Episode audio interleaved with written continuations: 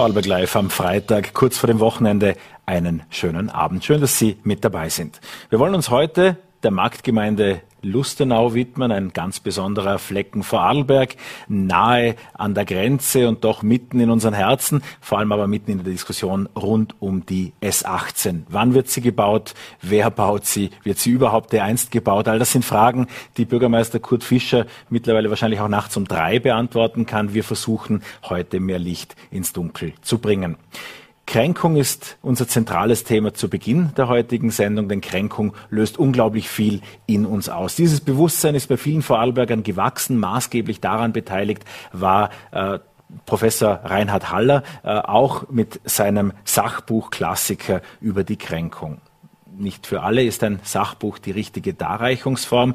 Und vielleicht ist auch so die Idee entstanden, diese Materie ins Fernsehen zu bringen. Am Sonntag ist es soweit. Auf ORF 2 abends wird eine Miniserie starten, ganz im Trend der Zeit, die die Kränkung auch im Titel trägt. Eine Koproduktion des ORF mit ZDF Neo. Und wie das Ganze aussieht, das sehen wir jetzt.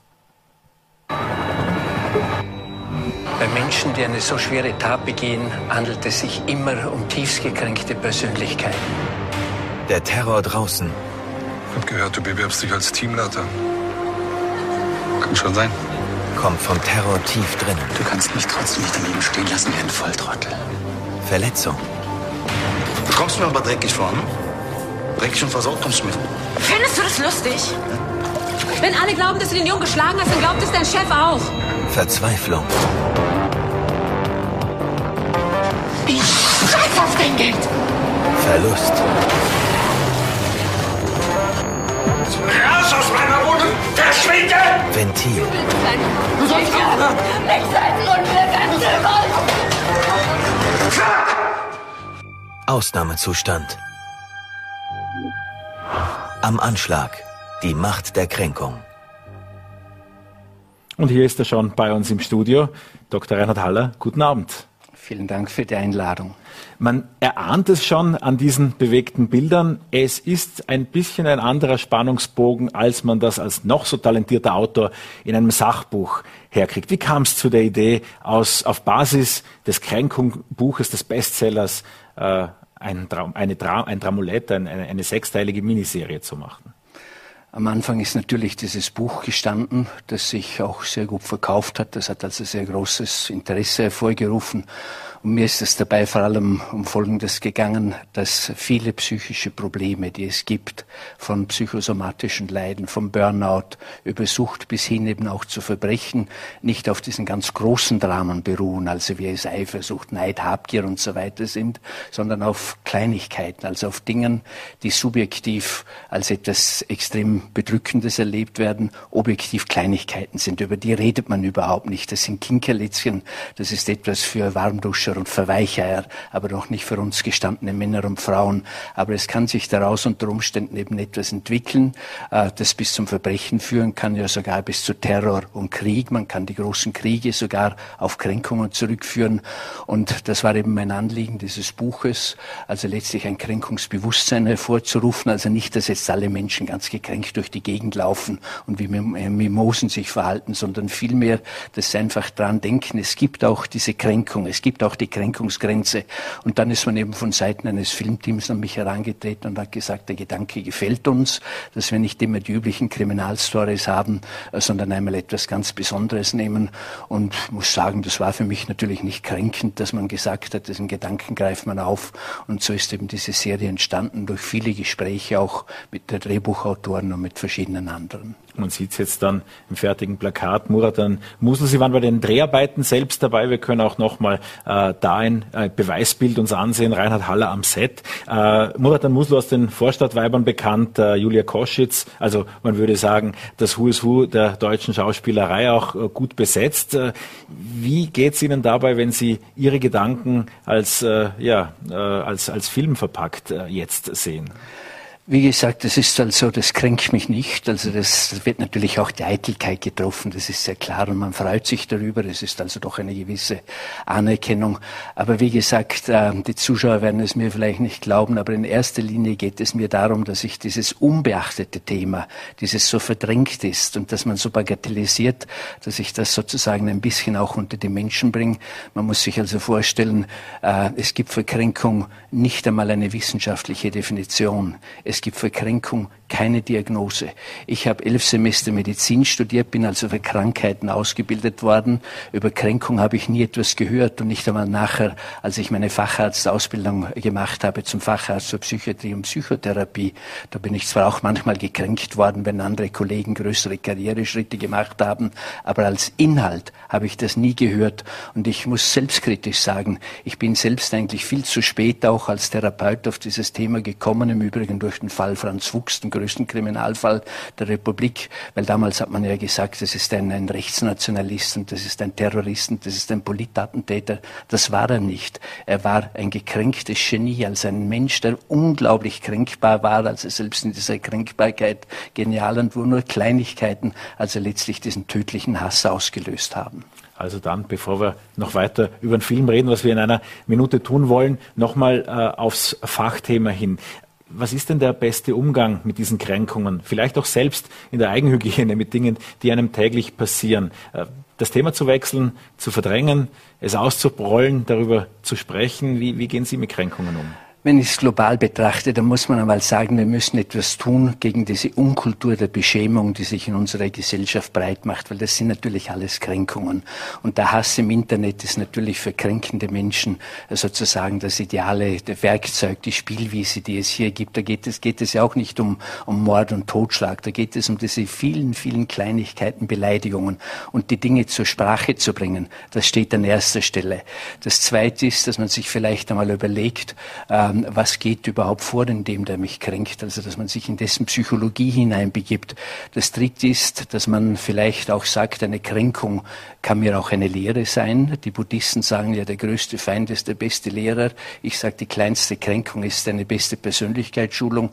Und das Vierte ist, dass man eine gewisse Gelassenheit entwickelt, drüber steht. Und das Fünfte, aber da bin ich als Psychiater nicht mehr kompetent, das wäre etwas für Seelsorger und für, äh, für Priester, das wäre, dass man verzeihen kann, weil man eben nicht nur dem Kränkenden verzeiht, sondern auch sich selbst, indem man sich diesen ganzen Rattenschwanz an Kränkungsreaktionen abschneidet. Sie haben das eingangs gesagt, Kränkung steht ja auch dafür, dass nicht immer ein Drama beginnen muss mit einem, einer opergleichen Kränkung, großen äh, Motiv, Eifersucht oder Habgier, sondern eben diesen kleinen Nadelstichen, diesen Kränkungen. Wo beginnt Kränkung und wo ist man vielleicht einfach zu empfindlich?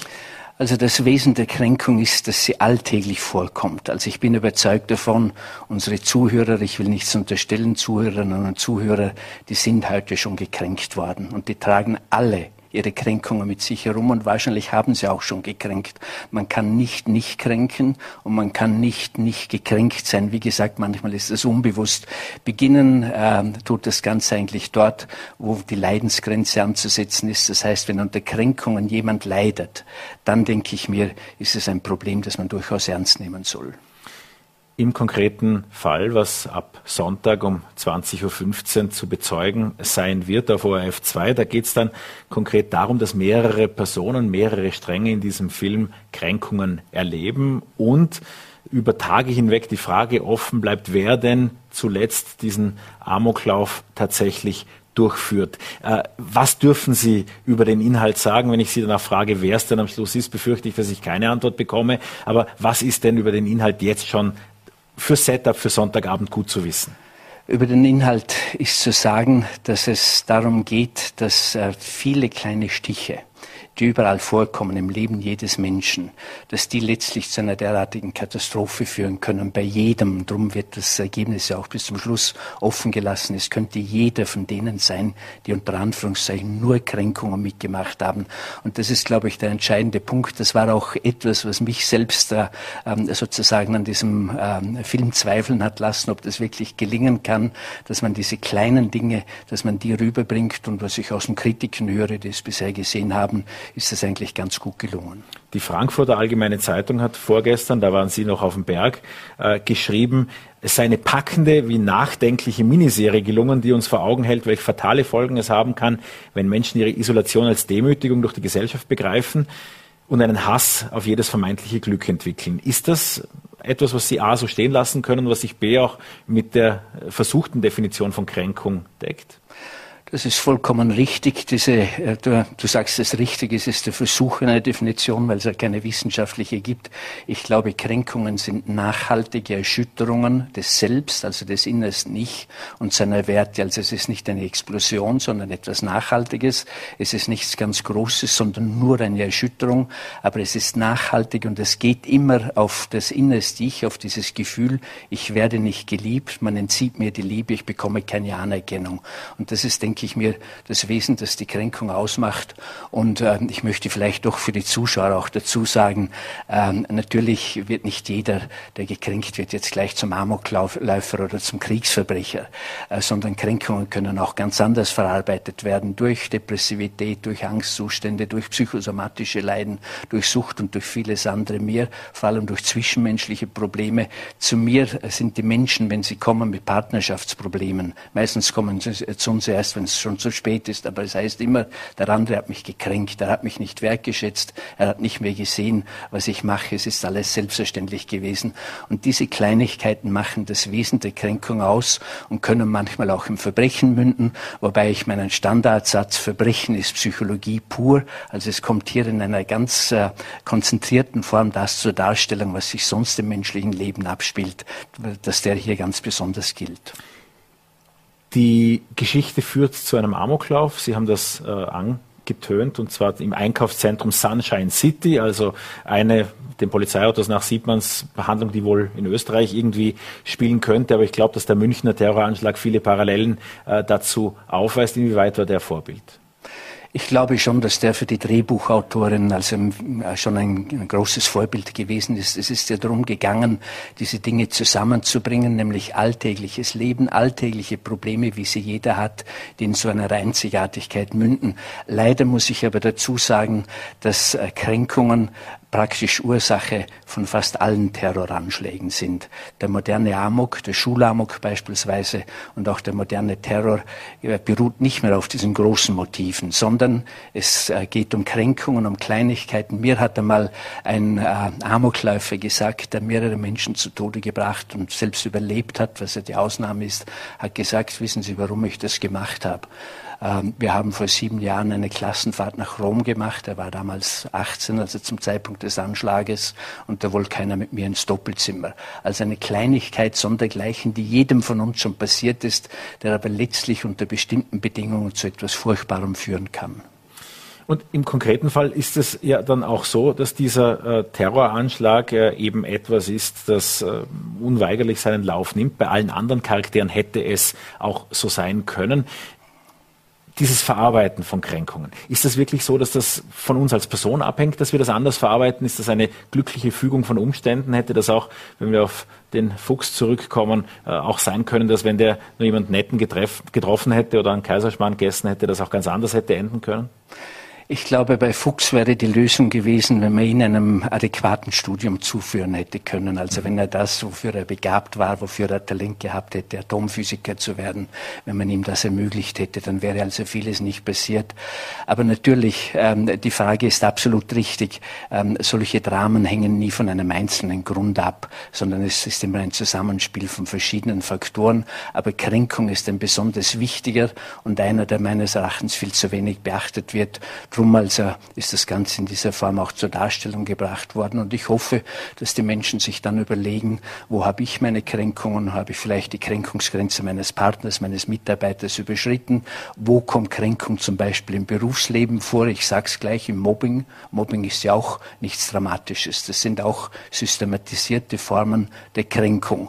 Und ähm, insofern also ist das Ziel, ich muss das noch einmal betonen, eine Sensibilisierung zu entwickeln für Kränkung. Das ist im Übrigen auch ein ein Empathietraining, wenn ich das so sagen darf, und nichts anderes.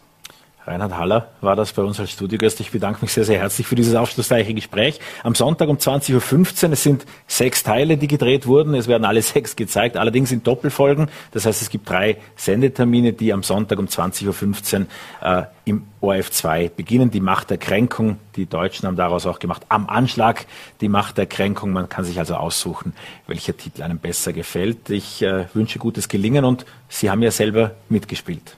Ja, ich war so wie Alfred Hitchcock in seinen äh, Filmen äh, beteiligt, ganz am Rand, aber ich habe nur mich selbst spielen müssen, wie ich es in solchen Interviewsituationen wie jetzt zwischen uns erlebe. Und insofern war das nicht besonders schwierig. Vielen, vielen Dank für den Besuch bei uns im Studio und ein schönes Wochenende in dem Fall. Vielen Dank für die Einladung. Wir interviewen ja auch an dieser Stelle regelmäßig die Bürgermeister Vorarlbergs hier bei Vorarlberg Live und äh, Lustenau ist wie angesprochen ein besonderer Flecken Vorarlberg. Die Geschicke der Marktgemeinde lenkt seit längerer Zeit Bürgermeister Kurt Fischer und ich freue mich sehr, dass wir hier im fliegenden Wechsel ihn nun bei uns begrüßen können. Herr Bürgermeister, einen guten Abend. Guten Abend und danke für die Einladung. Die Bundes- und Landeskoalition, um gleich mal zum großen äh, Thema äh, zu kommen, zwischen Ihrer Partei, der ÖVP und auch den Grünen, fällt übereinander her. Es geht um Klimaschutz, aber auch um Straßenprojekte, den Lobautunnel und eben die S18. Die S18, eine Straße, die Ihre Marktgemeinde entlasten soll und von der landläufig hauptsächlich eines bekannt ist, nämlich dass sie nie kommt. Äh, wie geht es Ihnen mitten in dieser Diskussion? Ja, man fühlt sich schon etwas als, als, als Spielball und wir sind natürlich im wahrsten Sinne des Wortes auch Spielfeld, weil sich die ganzen Planungen auf, zum größten Teil, zum wichtigsten Teil auf unserem Gemeindegebiet abspielen und das in einem sehr, sehr sensiblen Gebiet und durch die Trassenentscheidung äh, ist diese Dimension noch äh, völlig verstärkt worden. Die Trassenentscheidung für mich persönlich, äh, ja, ich will jetzt nicht sagen, eine Kränkung, eine große Enttäuschung auch in gewisser Weise eine Überraschung. Und die jetzt ausgewählte CP-Variante spielt sich am östlichen Siedlungsrand Lustenaus ab. Und die Trassenentscheidung hat natürlich bei vielen Menschen äh, am östlichen Siedlungsrand oder insgesamt in Lustenau auch äh, neue Ängste hervorgerufen. Und insofern äh, sind wir in einer ganz schwierigen Situation. Ich habe immer gehofft und deshalb mich so stark gemacht für die Z-Variante oder sie auch noch einmal eingebracht in den Planungsprozess vor, das muss ich auch schon sagen, unglaublich, oder? Vor über zehn Jahren. Eine Dekade Planungsgeschichte. Wir haben 2008 begonnen noch einmal mit diesem Planungsprozess. Und ich habe mich für die Z-Variante stark gemacht, für die nächste, also da in der Nähe quasi von Dornbirn Nord nach St. Margrethen. Äh, damals war eine Ostumfahrung Lustenaus quasi nur noch übrig, wenn man ehrlich war im Planungsprozess 2010. Äh, und es war mir klar, wenn es auf eine Ostvariante Lustenhaus hinauslaufen wird, äh, dann wird das sehr polarisieren. Da viele unserer Zuseher ja, im, vor dem geistigen Auge, also ich konnte das nicht, sich ja. schwer tun, wo ist die Ost, wo ist der Osten, ja. wo ist der Westen. Ja. Äh, man fährt nach Lustenau bis zur Blauen Sau, zur alten, muss dann rechts abbiegen, vielleicht auch noch den wunderschönen geometrischen Kreisverkehr dort, ähm, fährt dann leicht Unterflur am Millenniumspark vorbei und landet äh, eben dann an den Siedlungsräumen vorbei irgendwo in der Schweiz. Sie schildern jetzt schon irgendwie eine vage Variante, das ist ja die große Frage. Wie kann man überhaupt so eine Ost Variante planen Aber das und wäre dann realisieren. Ja, ja, genau. die CP-Variante, zu der Sie gesagt haben, und das haben sich viele gemerkt, Cholera und Pest. Ja, im schlimmsten Fall, es handelt sich um eine vierspurige Straße. Und wir wissen ja überhaupt noch nicht, wie die ausgeführt werden soll, wie dann das, schlussendlich das Vorprojekt aussieht. Da ist jetzt die ASFINAG intensiv dran, oder beziehungsweise vielleicht gibt es ja jetzt ein Planungsmoratorium, wir wissen es ja auch nicht genau. Äh, das ist vielleicht auch das Spezielle an dieser Situation. Detaillierte Infos haben wir nicht, übrigens auch nicht zur Trassenentscheidung. Äh, wir waren in einem zehnjährigen intensiven Planungsprozess im Regionalforum, durfte ich seit 2008 dabei sein, vor meiner Zeit schon als Bürgermeister, damals als Landtagsabgeordneter. Und äh, es haben sich dann die Dinge eigenartigerweise zugespitzt mit der Trassenentscheidung, die dann äh, überfallsartig quasi äh, gekommen ist.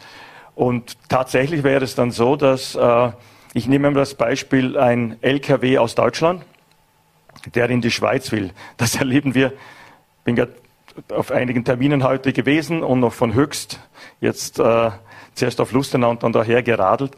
Und auf der Brücke hat sich's wieder abgespielt, äh, im, im, vom Rheinvorland gut äh, zu sehen. Äh, LKWs vor allem jetzt am Freitagnachmittag von der Schweiz Richtung äh, Lustenau. Aber bleiben wir bei diesem LKW. Als Beispiel äh, kommt von Deutschland, nehmen wir an von Ravensburg, äh, muss in die Schweiz. Er fährt dann eben bis Dornbin Süd, zweigt dann ab. Der Lkw-Verkehr, was wir gewohnt sind, leider zurzeit auch, bewegt sich dann auf Lustenau zu. Und wie Sie gesagt haben, der zweigt dann ab, äh, ungefähr beim Hundesportplatz, äh, grob gesagt, oder? Beim vor gedanklichen Ikea, wie ich dazu vor sage. Dem, vor dem Millennium Park Ja. zweigt er ab, östlich vom Millennium Park. Und dann fährt er quasi wieder Richtung Deutschland. Die ganze Strecke, also nicht die ganze, ein großer Teil der Strecke äh, zurück. Und dann äh, im nördlichen Teil von Lustenau, am Rande des Auerrieds, äh, Richtung Fußach Höchst und dann zum schon lange bereitgestellten Anschluss St. Margrethen. Da ist dann auch noch die große Frage, und das kommen wir zu einem wichtigen, nicht zu Details, sondern zum Essentiellen. Wie wird das Ganze ausgeführt? Reden wir da von einem Tunnel, von einer vierspurigen Tunnellösung? Äh, Meine Kollegen äh, im Rheindelta und die Menschen im Rheindelta haben ja klar einen Wunsch deponiert. Sie wollen auch den Rhein untertunnelt haben. Keine große Brücke, wo dann der Schwerverkehr aufs Rheindelta zufährt. Und das ist jetzt die entscheidende Frage. Wir sind äh, natürlich als hauptbetroffene Gemeinde hellwach jetzt in dieser, äh, in dieser Planungs, in dieser Phase der Planungsgeschichte. Äh, wir gehen gerade daran, ein räumliches, einen räumlichen Entwicklungsplan zu machen, einen umfassenden für Lustenau und haben auch den Auftrag vergeben an ein Spezialistenteam, Spezialistinnen-Team, dass wir vertieft auch die Frage der, äh, der, des überörtlichen Verkehrs und auch der, Fra- die Frage der S18 ganz genau betrachten. Aber ist die CP-Variante somit für Sie bei all den Unklarheiten, die es auch noch gibt, die, die jetzt mal zu akzeptieren ist, aber es spricht ja aus jedem Wort da der Widerstand irgendwie raus, das zu akzeptieren, dass es diese widersinnige, zu, ich meine, es ist ja auch ein, ein, ein Sinn in dieser Variante, nämlich möglichst wenig Natura 2000 Gebiet Ja, zu ja. touchieren. Ist das, was der Vorarlberger sagen würde, noch besser als nöt oder, oder, oder äh, parodi äh, parodiert Also die- sich die S18 damit Da, selbst? da sehen Sie das Dilemma ja gut. Oder? Der, der Vorarlberger Wirtschaftsraum und auch eigentlich uns, und, und, unser Ballungsraum und die Agglomeration Unteres Rheintal braucht eine Verkehrslösung. Es kann nicht sein, dass sich auch in Zukunft mit einer Nullvariante der, der größte Teil des Schwerverkehrs Richtung Schweiz und auch des regionalen Schwerverkehrs, ein großer Teil, im Wohngebiet von Lustenau abspielt. Und jetzt ist die für mich auch natürlich die viel schwierigere Frage aufgetaucht mit der Ostvariante Lustenaus.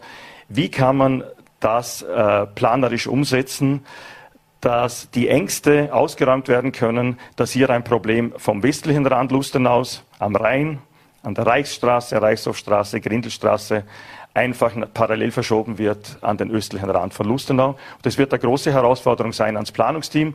Es ist ja ein, ein großes Planungsteam äh, unterwegs für die ASFINAG. Wir werden genau schauen, wie dieses Vorprojekt ausschaut, werden jetzt keine voreiligen Schlüsse ziehen und schlussendlich entscheidet das äh, nicht, nicht der Bürgermeister. Da ist nicht meine Meinung äh, relevant. Die hat auch eine gewisse Bedeutung natürlich. In, äh, aber der deutsche Philosoph äh, Adorno hat einmal gesagt, äh, wir zu sagen und ich zu meinen ist eine der ausgesuchtesten Kränkungen. Es geht nicht um meine persönliche Meinung, es geht um die eigentlich für die Zukunft von höchst, äh, die Frage von höchster Bedeutung für die Zukunftslust hinaus. Äh, ob man eine Straßenlösung herbringt, die uns von dieser untragbaren Situation befreit und andererseits den Siedlungsraum so schont und uns nicht vom Ried abschneidet, dass diese Lösung eine hohe Akzeptanz haben wird. In Vorarlberg, aber besonders auch, besonders auch bei, der, bei unserer Lustenauer Bevölkerung. Und das ist eigentlich die, die schwierige Herausforderung. Also wir machen hier keine voreiligen Schlüsse. Bin auch froh, dass die Gemeindepolitik zurzeit auf dieser Spielwiese zum Teil auch der heißen Luft zum Thema S18 nicht mitspielt. Da bin ich auch meinen Kollegen und Kollegen aller Fraktionen, die haben wahrscheinlich völlig unterschiedliche Zugänge. Sie werden gemerkt haben, wir halten uns da raus, äh, wir, wir haben da ganz eine besondere Verantwortung. Beide Bürgerinitiativen in Lustenau heißen Lebensraum Lustenau. Mir ist gerade heute die Karina Lichtaler begegnet, klingt jetzt anekdotisch mit dem Fahrrad. Ähm, sie kämpft seit Jahren als Betroffene an der Reichsstraße bzw. Grindelstraße äh, gegen diesen unzumutbaren Zustand. Und es haben sich, hat sich eine neue Bürgerinitiative formiert, die nennt sich auch Lebensraum Lustenau, weil sie Angst haben, dass eine solche Straßenlösung den Lebensraum Lustenau unzumutbar belasten wird. Das ist unsere, unser viele, Dilemma. Viele Aspekte und man spürt das eine unzufriedenstellende Situation für den Moment, aber wenn ich jetzt jährlich äh, rund um den Wahltermin und jetzt Sommer, Ende August oder fast schon September fragen würde, ist die S18 Stand jetzt, Stand dieses Jahr auf einem guten Weg? Was ist denn Ihre Antwort?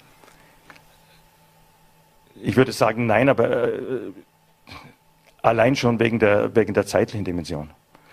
Jetzt kann man sagen, ja, ja, gut, das, äh, äh das ist äh, jetzt spekulativ, aber die Verkehrslösung ist deshalb nicht auf einem guten Weg, weil wir in Lustenau Gefahr laufen oder eigentlich äh, äh, realistischerweise davon ausgehen müssen, dass wir noch, ich sage jetzt ganz vorsichtig, oder Jahre, das ist ja jetzt nicht quantifiziert, weil wir noch eine viel zu lange Zeit mit, mit dieser Nullvariante äh, leben müssen. Und weil ich gerade gesagt habe, ich bin hergeradelt durchs Ried. Es ist für uns eine, und das, das sage ich jetzt nicht irgendwie pathetisch, gell, mit falscher, falscher Kränkung. Es ist für uns eine unzumutbare Kränkung, dass man mit dieser Vignettenbefreiung dem belasteten Lustenau noch einmal eins draufgegeben hat. Das ist unzumutbar. Und wer glaubt, dass man da noch äh, Evaluierungen braucht oder so, den nehme ich gerne mit einmal auf die Brücke beim Koblacher Kanal, beim Sender, und der, an einem Freitagnachmittag. Und dann schauen wir einmal, wer durch, äh, wer, wer durchs Lustenauer Ried fährt. Kein ordentlicher, kein ordentlicher Vorarlberger, der, der dort nicht schon einen Außenspiegel verloren hat. Ja, genau. Aber, aber eben nicht nur für Radlbergerinnen und für Radlberger. Da schauen Sie sich mal die Kennzeichen an. Das ist eine, das ist eine. Also wir lügen uns selbst an, denn diese Umfahrung gibt es bereits. Genau, genau mit, mit, einer fünfstelligen, mit einer fünfstelligen Zahl von Fahrzeugen äh, jeden Tag. Und insofern bin ich persönlich so enttäuscht und ich, ich habe keine Unterlagen genau dazu, äh, dass die Trassenentscheidung so gefallen ist. Ich hätte mir das nie, äh, ich hätte mir es nicht erwartet und das war für mich, die Art und Weise hat dann noch eins draufgegeben, aber das war ein schwerer Schlag, auch für mich persönlich. Nun, ist es so, dass diese äh, Trassenentscheidung äh, jetzt die ASFINAG zwingt, so weiter zu planen, wobei derzeit ein Moratorium, also der Klimacheck und Jetzt mal die Gegenprobe. Die, äh, manche von Ihrer Parteikollegen der ÖVP wähnen den Kurt Fischer ja längst im Lager der Grünen. Sie haben jetzt auch viermal betont, dass Sie hierher geradelt sind. Ähm, äh, in, inwiefern kann man den Klimafragen überhaupt lösen, indem neue Straßen gebaut werden? Das wäre ja der grüne Zugang okay. dazu. Vielleicht noch äh, zu der Frage. Das, ist, das liegt vielleicht daran, dass, dass Lustenau heute, vielleicht bin ich da ein bisschen über inspiriert, wir haben heute äh, bei allen VCÖ-Preisen mitgemischt oder mit, mitgewirkt, bei allen drei. War, war ein Hattrick, den haben wir jetzt im Fußball erfreulicherweise auch wieder. Äh, äh, äh, Stürmer bei der Austria, die Hattricks erzielen. Über die Austria aber, reden wir gleich, beziehungsweise aber, das aber Stadion. Spaß, nein, nein, aber, aber beiseite. Äh, das, ist, das macht es übrigens oft schwieriger. Sie haben da jetzt nicht irgendwie versteckt äh, äh, Zynismus noch mitgegeben bei der Fragestellung. Es ist in der Tat so, dass unsere Bemühungen, auch unser wirklich realistisches Ziel, wir wollen äh, fahrradfreundlichste Gemeinde Österreichs werden, das schaut ja oft so aus, als ob, ob man sich, weil man resigniert hat im anderen Bereich, der, der, der Infrastruktur, der wichtigen, der Befreiung vom Schwerverkehr, von dieser unerträglichen Durchschneidung Lustenaus, man sucht sich eine neue eine neue Werkstätte, ein neues Thema.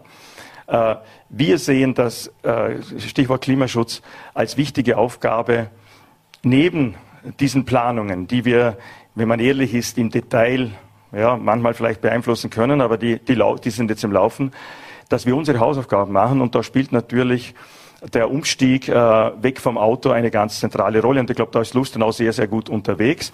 Aber man kann das natürlich so darstellen, ich habe oft, ich sage oft selbstkritisch, oder?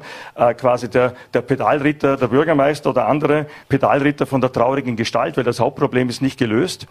Und wir quasi forcieren stark. Also ein, ein Teil des VCÖ-Preises war unser Fahrradfestival, Festivelo letztes Jahr. Wir setzen stark aufs Fahrrad.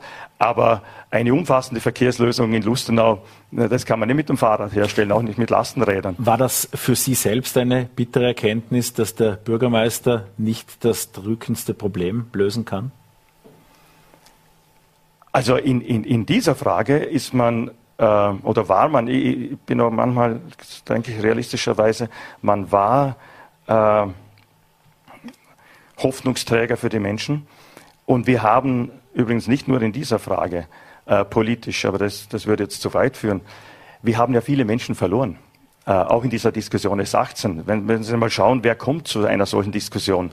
Sie haben ja eingeladen äh, bei uns. Äh, es kommen die Menschen, die jetzt am östlichen Siedlungsrand ihre Ängste haben, äh, dass sie stark an Lebensqualität verlieren durch eine neue Straßenlösung. Die anderen Menschen haben zum Teil ja resigniert und äh, für die ist vieles, was wir jetzt noch argumentativ von uns geben, Rhetorik und, und, und, kommt zum Teil auch zynisch oder einfach nicht mehr glaubwürdig rüber, wenn sie uns überhaupt noch zuhören. Es passiert auch was in Lustenau. Die Backer sind aufgerollt vor einigen Tagen im Rotkreuz. Abbruch des Kindergartens, Turnhalle, Volksschule, alles neu. Was genau entsteht in diesem Campus Rotkreuz? Ja, dieses Projekt, das größte Hochbauprojekt, aber da geht es jetzt nicht um Superlative. Es entsteht ein, auf Basis von einem, mit den Nutzerinnen und Nutzern und auch mit den Kindern, äh, entwickelten, auf Basis eines pädagogischen Konzepts entsteht äh, ein moderner pädagogischer Lernraum oder Lernräume, ein Campus, im, ich glaube im besten Wortsinn. Übrigens auch mit einem Feld, also mit einem Generationenpark, auch mit, mit attraktiven Freiräumen. Äh, für Volksschule, Kindergarten und für das Sonderpädagogische Zentrum. Und ein Novum und ein besonderes Projekt, auf das ich stolz bin in Lustenau. Äh, es wird auch, äh, ein Teil des Projekts ist auch eine große Produktionsküche. Und das wird ein großes Herzstück sein oder ein wichtiges zweites, ein zweiter Produktionsort für unser Projekt Eskultur Lustenau. Wir haben uns zum Ziel gesetzt, dass wir das, das Thema Essen und die Verantwortung für das Essen der Kleinsten bis zu unseren Seniorinnen und Senioren im ambulanten Bereich Essen auf Rädern und in den Seniorenhäusern, dass wir das selber in die Hand nehmen, dass, das, dass hier gesundes Essen gekocht wird, mit regional, lokal und regional produzierten Lebensmitteln. Und auch das wird Teil sein vom Campus Rockkreuz. Wird natürlich in den Campus ausstrahlen, weil dort wird gekocht. Die Kinder können dann auch in der Küche in gewissen Bereichen auch mitarbeiten.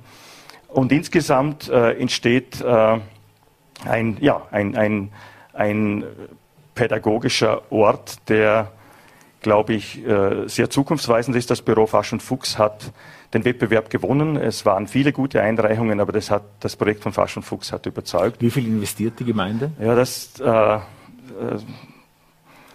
ich hätte Ihnen vor ein paar Monaten noch eine andere Summe genannt. Wir haben ja einen Baukostenindex, eine, eine Steigerung, eine zweistellige.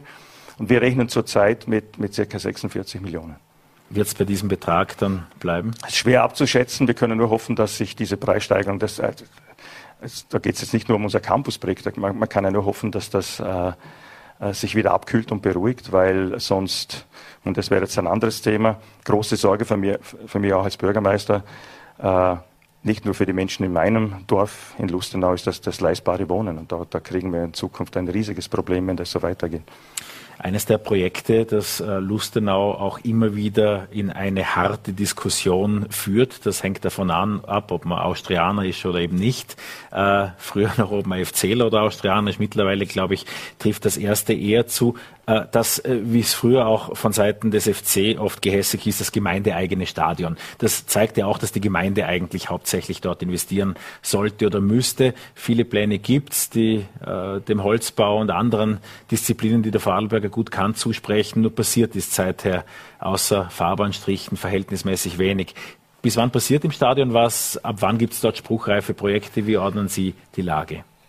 Die Frage hat ein gutes Timing. Ich glaube, es gibt jetzt in den nächsten Wochen oder vorsichtig gesagt Monaten einen Showdown. Äh, wir haben ein fixfertiges Projekt, ein überzeugendes, auch Wettbewerbssiegerprojekt von Bernardo Bader und seinem Team und Walter Angonese. Ähm, ein Stadion, das äh, dort, wo es situiert ist, große Chancen auch noch bringt äh, für das Thema Resi-Naherholungsraum, Tor zu Resi. Äh, da haben wir, äh, glaube ich, sehr inspirierte und, und gute Visionen für die Zukunft. Aber das Stadion soll in diesem visionären Status jetzt runterkommen in den Realisierungsstatus. Äh, es ist jetzt noch zu klären, die Finanzierung mit dem Land. Da gibt es ja Vorüberlegungen, auch äh, ein Memorandum. Und das ist jetzt die wichtigste Aufgabe. Wir sind eingabebereit. Die Pläne sind fertig. Also wir können, wir können im Herbst. Wie soll die äh, Finanzierung die aussehen? Was würde die Gemeinde übernehmen? Das Ziel ist, das Ziel ist wie wir es im Memorandum angedacht haben, eine 50, 50 Prozent, 50-50 Finanzierung. Ähm, anders können wir das als, als äh, diese Infrastruktur als Gemeinde äh, nicht bewältigen. Muss man ganz ehrlich sein, das ist auch politischer, ich glaube, das, das wird nicht eine einstimmige äh, Geschichte, aber ich glaube ein breiter Konsens, dass man das so machen wird. Wenn die Finanzierung steht, glaube ich, steht einem Startschuss nichts mehr im Wege. Ich persönlich würde mich sehr freuen, dass wir dieses Projekt umsetzen können und in der Folge dann auch, das ist für manche noch sehr utopisch und visionär, in der Folge auch äh, dieses Tor zu Resi. Resi im Übrigen für mich persönlich das absolut bedeutendste Projekt, nicht nur für Lustenau, sondern fürs Vorarlberger Rheintal. Äh, oft nimmt man es so for granted, ja, Resi läuft irgendwie. Wir, wir in Lustenau, wir wussten ganz genau, weshalb wir uns, auch ich persönlich, weshalb wir uns von der ersten Minute an intensivst äh, in diesem Projekt engagiert haben und auch jetzt schon ganz konkret an den Freiraumplanungen sind. Es ist eine historische Chance für Lustenau vom Freiraum her, aber das Bedeutendste ist die Hochwassersicherheit für Lustenau. Ich will jetzt gar nicht Bilder aus Deutschland und so bemühen. Naja, das müssen Sie auch nicht, weil Sie Simulationen erstellen genau. haben lassen vor einigen Jahren, lange vor genau. der Flut in Deutschland, was ein Hochwasser in ja. Lustenau anrichten würde. Das heißt, auf dem Prioritätenzettel von Kurt Fischer ist das Hochwasser und der Hochwasserschutz, der sich in Vorarlberg hinter dem Schlüsselwort Resi verbirgt, die oberste Priorität? Es hat für uns insgesamt äh, höchste Priorität und man kann nur hoffen, dass dieses Projekt wirklich, äh, wenn wir gerade beim Thema S18 sind, nicht eine ähnliche Planung oder zumindest äh, annähernd eine ähnliche Planungsgeschichte erleidet, weil äh, da läuft uns einfach die Zeit davon. Zum Stadion noch ganz kurz. Viele wollten das Stadion, vor allem die Austria auch, die Anrainer waren es, die sich durch Flutlichtmasten ja. und anderes. Ja. Sind die Situationen da besser geklärt als noch vor es kurzem? Schwer abzuschätzen. Ähm, wir haben nicht nur in die Planungen äh, viel Zeit und Energie und, und auch Geld investiert, äh, sondern vor allem auch in die Vorbereitungen fürs Bauverfahren. Und da gibt es zwei wesentliche Themen für die Anrainerinnen und Anrainer. Das ist auch verständlich. Das ist das eine ist äh, Lärm das lärmtechnische Fragen und auch äh, Lichtemissionen, also Schallschutz, Lichtemissionen.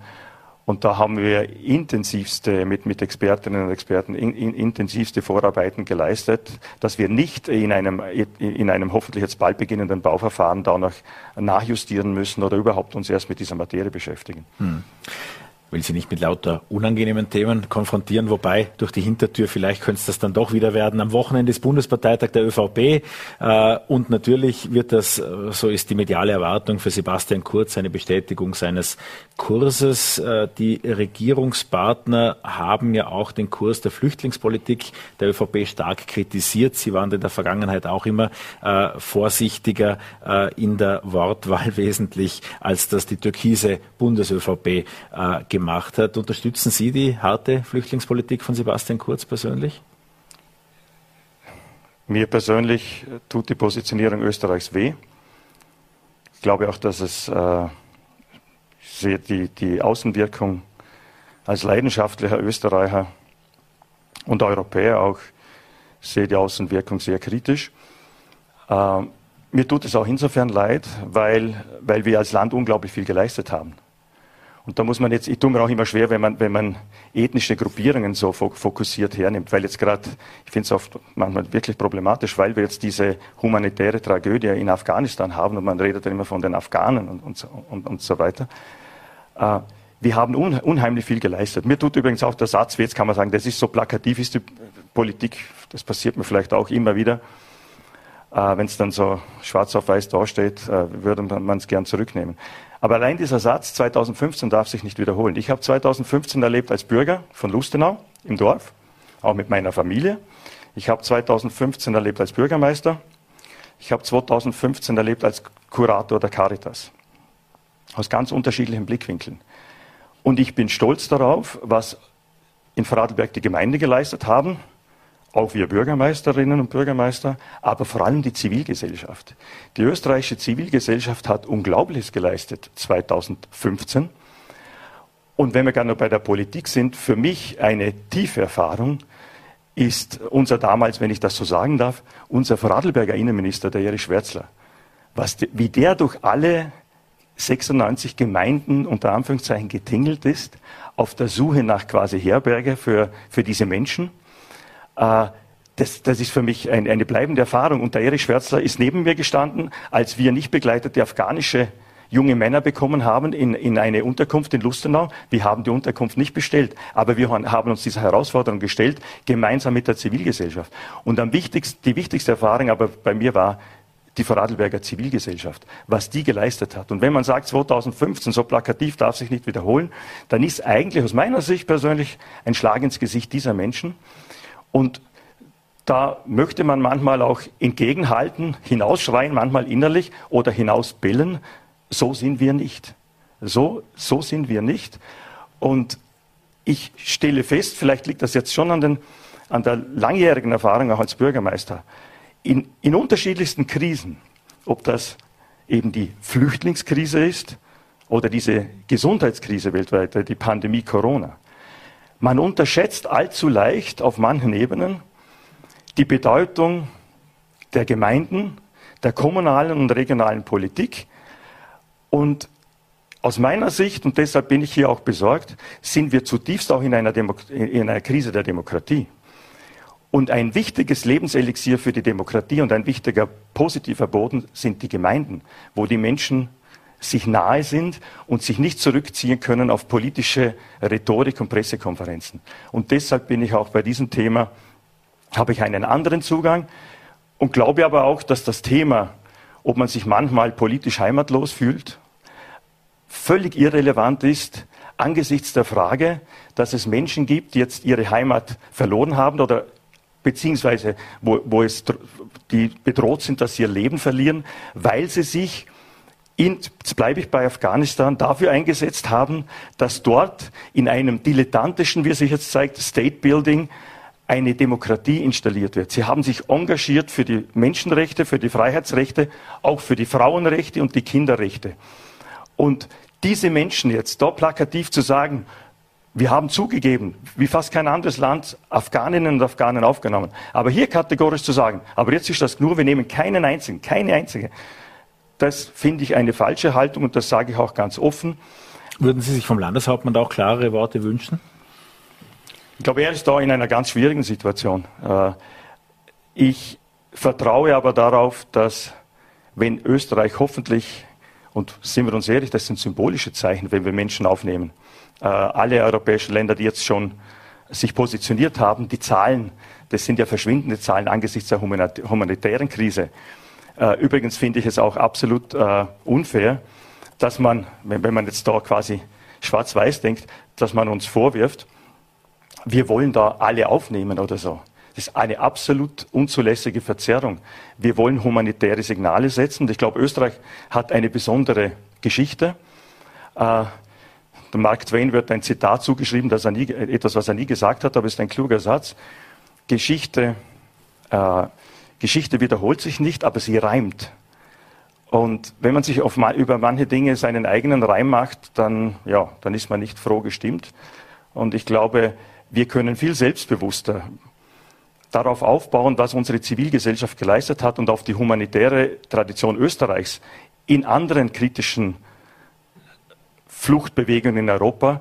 Da können wir uns viel selbstbewusster positionieren, ohne dass wir uns dem Verdacht ausliefern, dass wir hier völlig blauäugig äh, äh, den Anschein erwecken wollen, dass wir, dass wir die ganzen Probleme äh, lösen, indem wir, indem wir die Grenzen öffnen. Das will niemand. Aber es geht um humanitäre Signale. Und ich bin da bei diesem Thema viel lieber bei unserem Landesbischof oder äh, bei vielen Menschen, mit denen ich auch äh, Gespräche führe über dieses Thema. Das ist natürlich Thema, ein Thema, das die Menschen bewegt. Und auch da ist es so, viele Menschen haben natürlich Ängste, dass die Dinge, die man ihnen, an, äh, die Ängste, die man schon geweckt hat 2015, dass äh, also an die kann man ja anknüpfen.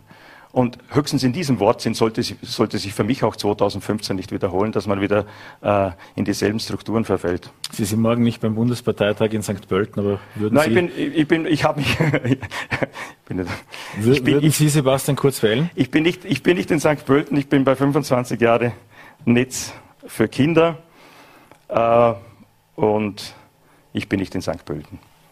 Herr Bürgermeister, vielen Dank für dieses Gespräch. Etwas lang, ich entschuldige mich für unsere Zuschauer, aber für mich war es unglaublich interessant, da etwas hinter die Kulissen des Bürgi, wie er in Lustenau heißt, blicken zu können. Ich danke Ihnen herzlich für die Geduld und wie man es Lustenau sieht, jetzt Ende Riedmann. Danke.